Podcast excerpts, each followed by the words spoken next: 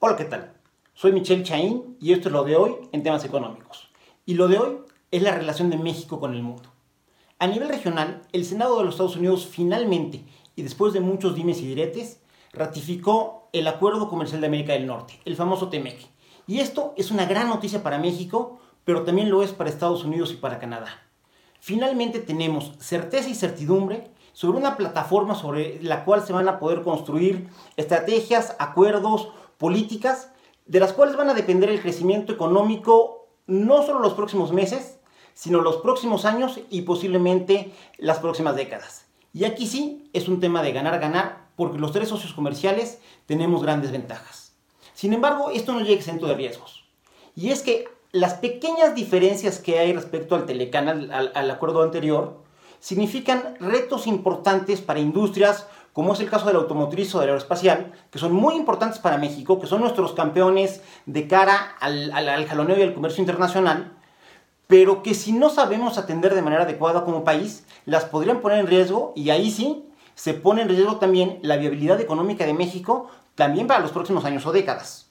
En ese sentido, el tema de la obligatoriedad para ocupar acero y aluminio de la región del sur norteamericano para el proceso de manufactura y en general toda la pérdida de atractivo de la región de la región América del Norte como destino de inversión es un tema que preocupa. No le preocupa tanto a los norteamericanos y no le preocupa a los canadienses, pero sí le preocupa a México. Y le preocupa a México porque con este estancamiento del crecimiento del 0% en el PIB, estamos urgidos de inversiones que generen empleos bien pagados, que generen derrama económica y que así se puede empezar a generar el crecimiento. Y la verdad es que revisando los números de la inversión fija bruta, la inversión no se está dando. Y en ese sentido es curioso que estemos también dejando pasar oportunidades de hacer los acuerdos importantes con los actores más relevantes del mundo. Y esto lo digo porque en estos momentos se celebra en la ciudad suiza de Davos el Foro Económico Mundial. El foro en Davos es palabras más, palabras menos, el encuentro económico más importante del mundo. Están jefes de Estado, están los líderes de las grandes industrias, están los CEOs de las grandes empresas, están premios Nobel. Todos los que tienen una opinión que influye en la economía mundial están reunidos en Davos. Y desafortunadamente, por segundo año consecutivo, el presidente López Obrador decide no ir. El año pasado nos representó el canciller Marcelo Ebrard, este año va a la Secretaría de Economía pero lo que es una realidad es que el presidente no está platicando con los grandes actores que podrían ratificar la confianza en México y regresarnos la inversión que tanto necesitamos para volver a crecer. Y esto pues no es un tema nada más de percepción, es un tema que se refleja de manera casi inmediata. El despacho de consultoría PricewaterhouseCoopers, uno de los más grandes del mundo, aprovecha la reunión de Davos para hacer una encuesta entre los principales líderes de industria a nivel mundial para definir el top 10 de los destinos más importantes de inversión en el año. El año pasado México se quedó en el noveno lugar y desafortunadamente para este ejercicio, para el 2020, quedamos fuera del top 10. Es decir, estamos saliendo del radar de quienes toman las decisiones que necesitamos para volver a crecer.